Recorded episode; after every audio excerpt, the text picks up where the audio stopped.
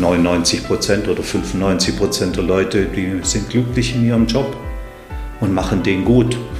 Aber wenn der Unternehmer sein will, dann muss natürlich schon ein bisschen mehr machen. Und da kannst du dich auch selber verwirklichen. Und dann musst du es auch tun und darfst nicht zweifeln.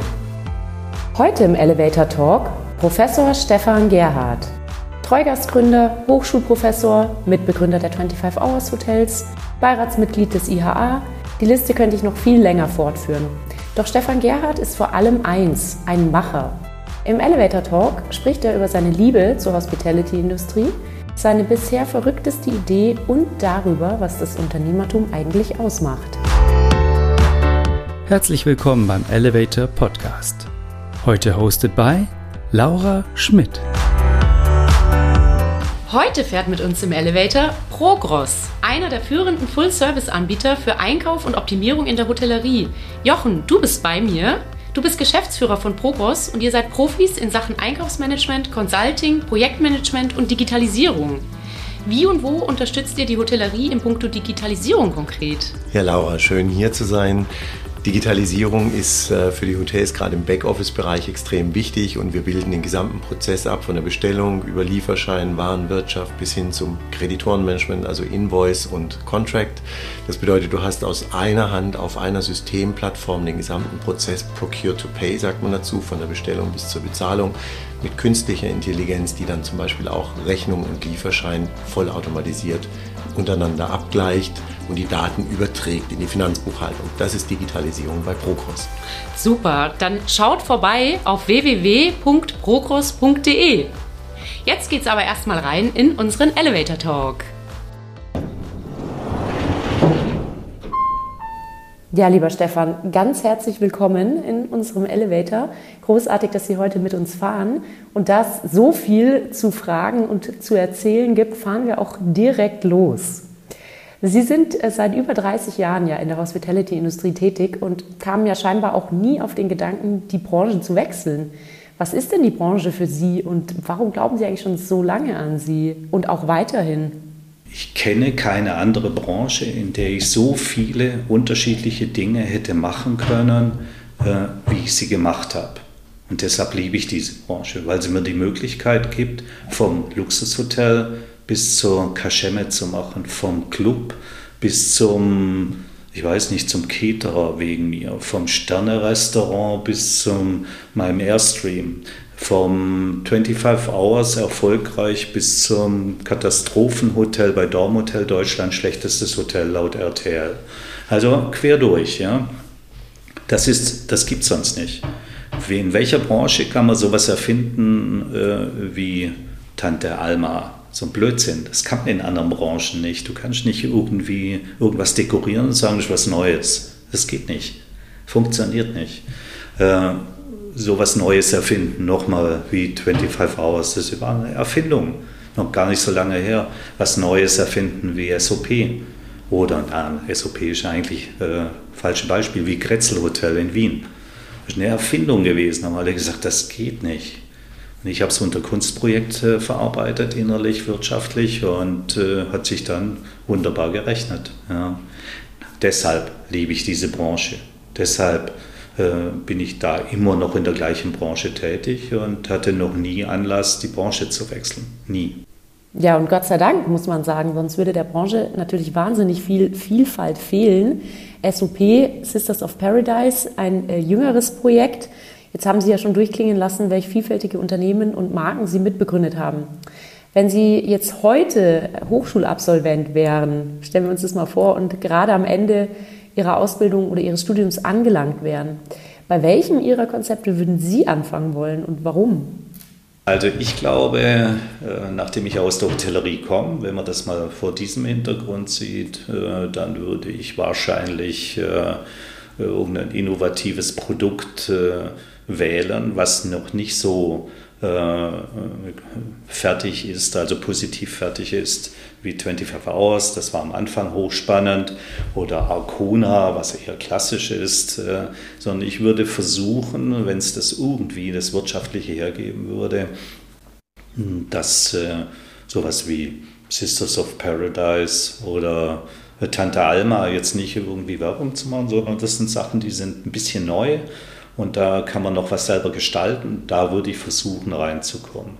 Und wenn das nicht klappen würde, weil ich noch zu wenig weiß und äh, zu wenig Ahnung habe und keine Praxis und viel zu teuer bin, dann würde ich das gleiche machen, wie ich es damals gemacht habe, würde verzweifelt versuchen, einen Trainee-Job bei irgendeinem Berater zu bekommen. Also ich würde es genauso wieder machen, weil dann würde ich den Überblick bekommen. Verzweifelt versuchen. Nun werden ja ganz viele Ideen sicherlich immer wieder an Sie herangetragen im Rahmen Ihrer äh, Beteiligungen äh, der Solutions Holding. Was gibt denn für Sie den Ausschlag an eine Idee dann wirklich zu glauben oder eigentlich eher noch eben an den unternehmerischen Erfolg dieser Idee zu glauben? Das ist ja eigentlich dann letztlich das Wesentliche. Also, erster Schritt ist tatsächlich der Kopfmensch der überlegt, funktioniert das mit, nach meiner Erfahrung, hat das eine Chance zu funktionieren. Verstehe ich das? Das gehört bei mir dazu. Verstehe ich das? Begreife ich, was da gemacht werden soll? Es gibt ja manchmal Startups, die begreife ich einfach nicht. Die können super sein, aber verstehe ich nicht. Ich sehe den, weder den Endverbraucher, noch sehe ich den Euro, noch den Dollar, noch sonst irgendwas. Ich kann es nicht erkennen. Dann kommt es nicht geht es nicht weiter bei mir. Aber wenn ich das grundsätzlich erkennen kann, dass es Sinn hat und Verstand und dass es eine Zielsetzung hat, die erreicht werden kann mit dem Produkt, was ich verkaufe oder der Dienstleistung, die ich erbringe, dann kommt als zweites natürlich der Unternehmer, der mir es vorstellt oder der Start-upler oder die Start-uplerin und dann sage ich, ja, passt das zusammen? Das ist immer noch nicht emotional, sondern ich hatte ja nebenher auch mal versucht, Psychologie zu studieren, einfach um die Menschen zu verstehen. Und äh, hatte auch das Vergnügen, Personalwesen zu studieren, einfach Sachen, die ich bis heute dann verwende. Also Personen in Einklang mit der Idee. Die Idee grundsätzlich hm, könnte funktionieren, Person passt und dann sagt mein Bauch mir, aber der, der Bauch heißt Erfahrung, glaube ich, äh, okay, machen wir. Ja, und jetzt bin ich vom Grundsatz her begeisterungsfähiger als zum Beispiel meine Tochter. Ähm, und äh, deshalb haben mir auch meine Kinder verboten, irgendwas zu unterschreiben, ohne Rücksprache. okay, okay, okay, das äh, ist vielleicht manchmal ganz sinnvoll, aber grundsätzlich ist das diese Reihenfolge. Mhm. Und apropos Personen und Fit einer Person mit einer Idee. Was sollte eine Person mitbringen, die Sie überzeugen will, als Persönlichkeit für die Solutions Holding beispielsweise spannend zu sein? Erstens muss man spüren, wenn man sich mit dem unterhält, mit ihr unterhält, mit der Person unterhält, äh, dann, äh, dass sie das, was sie machen will, wirklich machen will. Das heißt, sie muss begeistert von irgendeiner Idee sein. Die muss nicht begeistert sein von der Idee Tante Alma oder so, sondern muss begeistert sein, noch was treiben zu können. Erster Punkt. Weil dann weiß man, da hat man jemanden, der auch mal durch die Tiefen mitgeht. Weil äh, Unternehmerisches oder, oder alle Unternehmen haben Tiefpunkte und alle Unternehmen haben äh, Zeiten, da macht es keinen Spaß, da zu arbeiten, definitiv. Äh, und deshalb braucht man Leute, die sagen, okay, aber überwiegt, ich will das ja machen, ist doch super. Ich habe mir selber rausgesucht. Also das ist mal das eine. Das zweite, klar, müssen wir theoretische Grundlagen. Es ist furchtbar, wenn man Mitarbeiter hat und was Neues machen will und die haben die Grundlagen nicht. Man kann sich mit denen nicht verständigen. Ich weiß nicht, das wird Ihnen nicht so gehen, aber wenn Sie mal sich mit irgendjemandem unterhalten, der keine Ahnung hat von Tuten und Blasen, der heute noch, mein Lieblingsthema, verwechselt Wareneinsatzquote und Warenkosten oder Bettenbelegung mit Zimmerbelegung durcheinander bringt. Es gibt so Leute noch. Wenn, wenn Sie sich mit denen unterhalten, dann verbrauchen sie Zeit für Sinnloses. Also die müssen ihr Studium ordentlich gemacht haben, die müssen Zahlenverständnis haben, die müssen Marketingverständnis haben, die müssen Grundlagen kennen. Das Zweite. Und das Dritte, hm, weiß ich, da ich äh, nicht allein, aber auch äh, nicht äh, unbedingt im Mainstream. Es wäre sehr, sehr gut, wenn es auch Praxis geben würde. Das heißt also, ob man jetzt ein duales Studium hinlegt oder ob man Lehre gemacht hat oder sein Studium finanziert hat, so wie ich in der Disco, dann ist das hilfreich, wenn ich eine Disco gründen will. Ja. Und dieses Praktische, das einfach schon umgesetzt Habende, was ja in der Lehre nur bedingt da ist, also in der Hochschullehre, dann äh, das wäre schon ganz gut. Weil dann muss man dem auch nicht mehr erklären, wie man einen Löffel trägt oder einen Teller oder warum man das verbessern kann. Diese Abläufe, dann hat er das schon mal mitgekriegt. Dann kann man darauf aufbauen. Heißt also, in dieser Reihenfolge Begeisterung, Grundlage, also theoretische Grundlage durchaus, dass man sich überhaupt mit ihm unterhalten kann und äh, sehr schön wäre äh, praktische Orientierung oder Praxis in der Vergangenheit. Mhm. Und Stichwort praktische Erfahrung. Äh, praktische Erfahrung haben mittlerweile auch Ihre beiden Kinder, die Sie vorher ja bereits ins Spiel gebracht haben, Ronja und Valentin, die Ihnen bisweilen auch verbieten, irgendwelche Dinge zu unterschreiben. Und äh, ja, die beiden sind vollumfänglich im Unternehmen in der Solutions Holding tätig. Ähm, wann funktioniert denn die Zusammenarbeit äh, von zwei verschiedenen Generationen im unternehmerischen Kontext? Oder gibt es da vielleicht auch Hürden, die Sie selbst schon erfahren haben? Wenn es nicht ein unbedingtes Vertrauen gäbe, äh, dann würde es gar nicht funktionieren. Also wenn ich nicht äh, vertrauen würde auf die auf äh, das, was dass das, was Ronja macht, richtig ist, dann könnte ich ihr ja meine 35 Babys nicht übergeben. Ja? Das äh, würde nicht gehen und andersrum genauso. Und beide wissen wir voneinander, dass wir Fehlentscheidungen treffen. Die eine vielleicht, vielleicht, weil sie eine andere Erfahrung hat, der andere, weil er gar nicht mehr so genau guckt und schon äh, nicht altersweise ist, sondern das Gegenteil davon, ja? leicht senil wird. Äh, also das ist, glaube ich, meine Grundlage. Und dieses Vertrauen ist kein Spruch. Wenn es ein Spruch ist, dann hält er nicht lang, weil natürlich tauchen Schwierigkeiten auf. Ich sage, okay, lass uns da beteiligen. Und sie sagt, nein, das hatte ich 30 Jahre nicht. Ja. Und wenn ich denn das Geld habe, sondern sagt, nein, das halte ich nicht für gut, lass uns das nochmal durchdenken. Und andersrum genauso. Dann sage ich, Ronja, du kannst nicht ein halbes Jahr von Südafrika aus ein Unternehmen steuern. Sagt sie, doch kann ich. Ja, dann muss ich damit leben. Und sie muss mit mir leben, dass ich halt äh, das eine oder andere vielleicht manchmal meine Gedankengänge etwas komplexer sind, weil ich mehr Erfahrung habe. Ja. Das ist aber keine Schwierigkeit im eigentlichen Sinn. Es ist nicht einfach. Es ist schwer, äh, das dann durchzuhalten, immer auch dann, wenn es wirklich unterschiedlichste Meinungen gibt. Und das funktioniert aber dann, sagt man, okay, ich gehe trotzdem ans Telefon, äh, wenn ich einen Fehler gemacht habe. Ja? Und Ronja ruft an und andersrum. Aber man muss dazu sagen, dass die Verbindung ja nicht nur zu Ronja, sondern auch zu Valentin, der ja auch in die Firma jetzt eingestiegen ist, gleichzeitig quasi Ronja schon länger drin als Geschäftsführerin, dass die Beziehung schon immer traditionell äh, ja, es klingt jetzt blöd von Vater zu Kindern, sehr partnerschaftlich war. Und würden Sie sagen, dass Ronja und Valentin in ihre Fußstapfen treten? Also das ist ein Glück äh, in unserer Firma, dass die zwei, äh, ich denke mal, nicht in meine Fußstapfen treten. Das wäre völlig falsch. Das äh, ist schwierig bei einem Einzelgänger wie mhm. mir. Aber die übernehmen die Firma und die führen gemeinsam, klar, Hierarchien, äh, aber gemeinsam die Firma und ändern die Firma. Die haben jetzt schon angefangen, die Firma zu ändern. Manche Dinge erkennen sie nicht wieder, also ich erkenne sie nicht wieder, sie würden sie wahrscheinlich gar nicht kennen, aber du musst es genauso machen, wie ich das gemacht habe. Gibt es bei uns nicht. Kein Thema. Äh, du hast keine Ahnung davon. Ja, doch, das gibt es dauernd, aber beidseitig. Das gibt es bei uns, aber diese üblichen Schwierigkeiten bei der Nachfolge, äh, die haben wir nicht. Das klingt wirklich sehr harmonisch und ich höre das ja auch auf der anderen Seite, äh, wenn ich mich mit Ronja beispielsweise unterhalte. Also das wird von beiden Seiten tatsächlich auch so erlebt. Das ist äh, großartig. Und ähm, vor allem, wie ich heraushöre, ist da auch wirklich genügend Humor dabei. Und ich finde, das ist immer extrem wichtig. Jetzt aber wieder zurück von der Familie zu Ihnen, lieber Stefan. Mich würde schon lange interessieren, was die verrückteste Idee war, die Sie im Laufe Ihrer unternehmerischen Laufbahn in die Tat umgesetzt haben.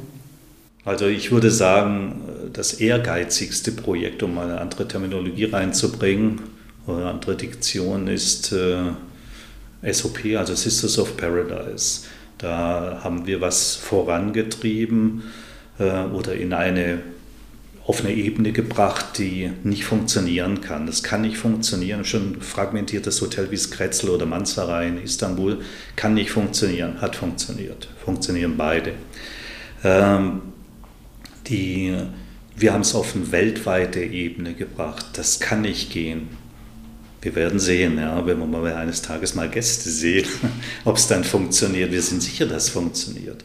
Wir haben Storytelling bis zum Erbrechen da gespielt und spielen es weiter. Wir haben eine eigene Sage äh, schreiben lassen für insgesamt sieben Locations. Das heißt 14 Gäste. Solche Sachen, wir haben eigene Gewürze. Wir haben alles eigen gemacht. Das ist wirklich äh, ein Produkt, was in die Zeit vor Corona super reingepasst hat, weil es alles zusammengefasst hat, was es so gibt und versucht, äh, auf den letzten Punkt zu bringen.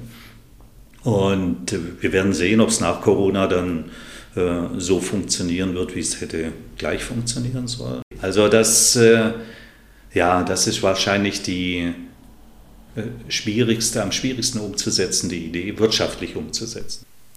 Ja, ich glaube aber, die Zeichen stehen gut, dass Sie jetzt wirklich dort weitermachen können, wo Sie gezwungenermaßen eine kleine Zäsur setzen mussten und das aber umso tatkräftiger.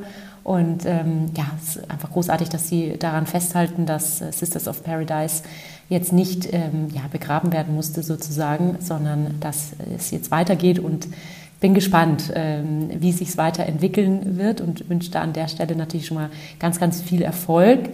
Und eben apropos Idee, also Sie sagten, das ist also Ihre ambitionierteste oder ehrgeizigste Idee gewesen. Ähm, wenn wir jetzt mal uns einen jungen Menschen vorstellen, der eben vielleicht auch eine sehr ambitionierte, ehrgeizige Idee hat und auch eben komplett an sie glaubt, davon überzeugt ist, das wird ein, ein super Produkt oder ein super Software oder was auch immer. Wenn dieser junge Mensch aber vielleicht nicht den Mut aufbringt, diesen finalen Schritt, äh, den in die Verwirklichung nämlich zu gehen und damit eben verbunden ja oft auch in die Selbstständigkeit. Was sollte dieser junge Mensch Ihrer Meinung nach in so einer Situation tun? Ähm, alles daran setzen, es irgendwie zu machen, Risiko einzugehen, Investoren zu finden und so weiter? Oder dann doch besser auf Nummer sicher gehen, in Anführungszeichen, und die Idee vielleicht noch mal ein bisschen weiter reifen lassen? Da sollten Sie tatsächlich den Markt fragen. Dann versuche ich mir Meinungen einzuholen von Leuten, denen ich vertraue die Ahnung davon haben. Dann kann ich meinen Prof fragen, dann kann ich einen Berater fragen, dann kann ich meinen Freund fragen, meine Freundin fragen. Äh, das heißt also, irgendjemand, der mir nochmal einen Spiegel hinhält. Das wäre Hülle des Löwen oder so. Da werden ja auch die Fragen gestellt. Boah, hast du da dran gedacht, hast du da dran gedacht und an das gedacht? Ja, und wenn du dann sagen kannst, ja, habe ich gedacht. Und der andere sagt, ja, das klingt alles äh, okay, dann machen. Ja, aber klar braucht man dann irgendwelche Vertrauenspersonen, irgendjemand, der einen auch in schweren Stunden stützt und sagt, ja, okay, wird schon gehen, der manchmal auch wirtschaftlich hilft. Einfach aber spiegeln. Wichtig ist, dass da jemand noch jemand anders ist, wenn man selber nicht hundertprozentig überzeugt ist, dass es funktionieren kann, wenn man Angst davor hat, selbstständig zu werden. Ist ja nicht nur, dass ich da irgendwas an die Wand fahren kann, und dass ich ein bisschen Hunger leide und dann gehe ich halt einen Job wieder machen. Nee, du hast dann deinen Traum nicht verwirklicht. Das ist schon schlimm. Ja, aber okay, so what? Ja, träumst halt einen neuen Traum. Nächste Nacht. Das, das baut auf, lieber Stefan. Ähm, nein, aber Spaß beiseite. Äh, Stichwort Traum verwirklichen.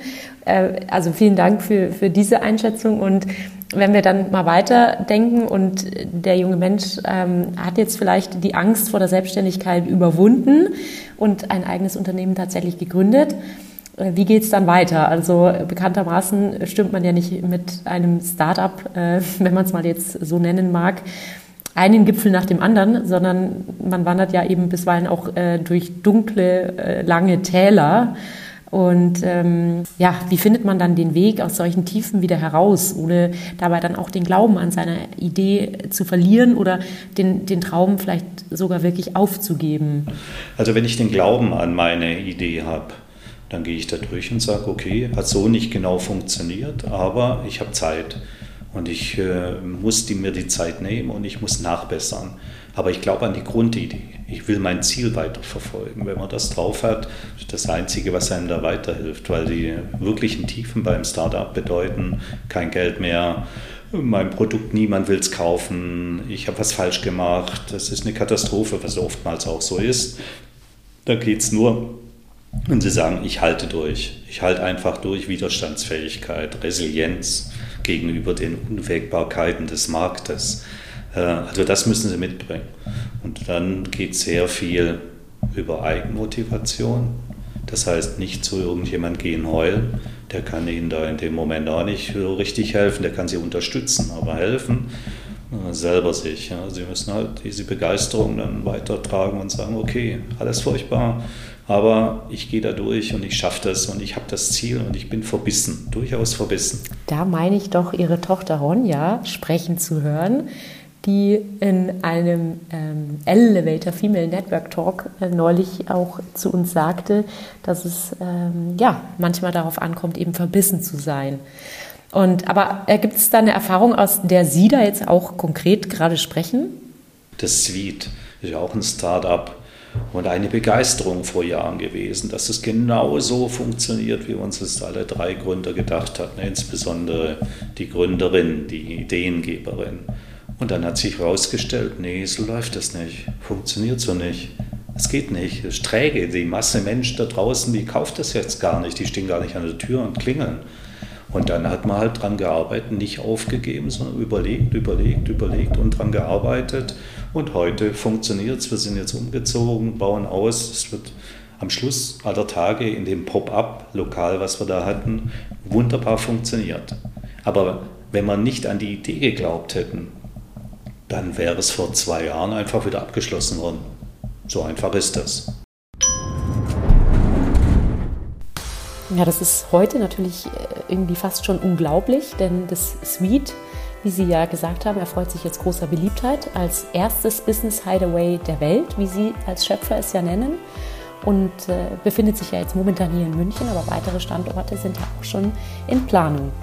Ja, in diesem Sinne, lieber Stefan, ähm, die, den Glauben nicht verlieren. Ähm, wir haben auch den Glauben nicht verloren, mit unserem Elevator am Rooftop anzukommen und dort auf eine wunderschöne Bar zu treffen.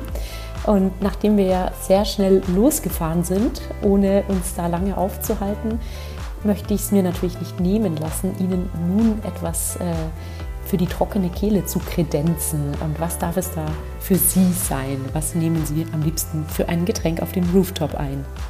Äh, ein Sekt, ein Cava, äh, ein Champagner im Zweifelsfall, also irgendein äh, prickelndes Getränk, Bubbles aus der Region, wo mich der Elevator rauslässt. Also wenn ich in Spanien bin, dann trinke ich natürlich ein Cava in Deutschland trinke ich einen Riesling-Sekt oder auch einen Cremant. Frankreich ein Cremant oder ein Cremant, eventuell auch ein Cremant.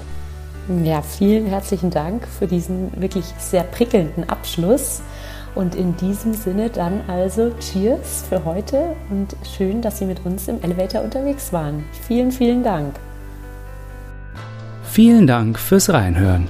Dieser Podcast wurde produziert von elevator.com bei Hospitality Next Work.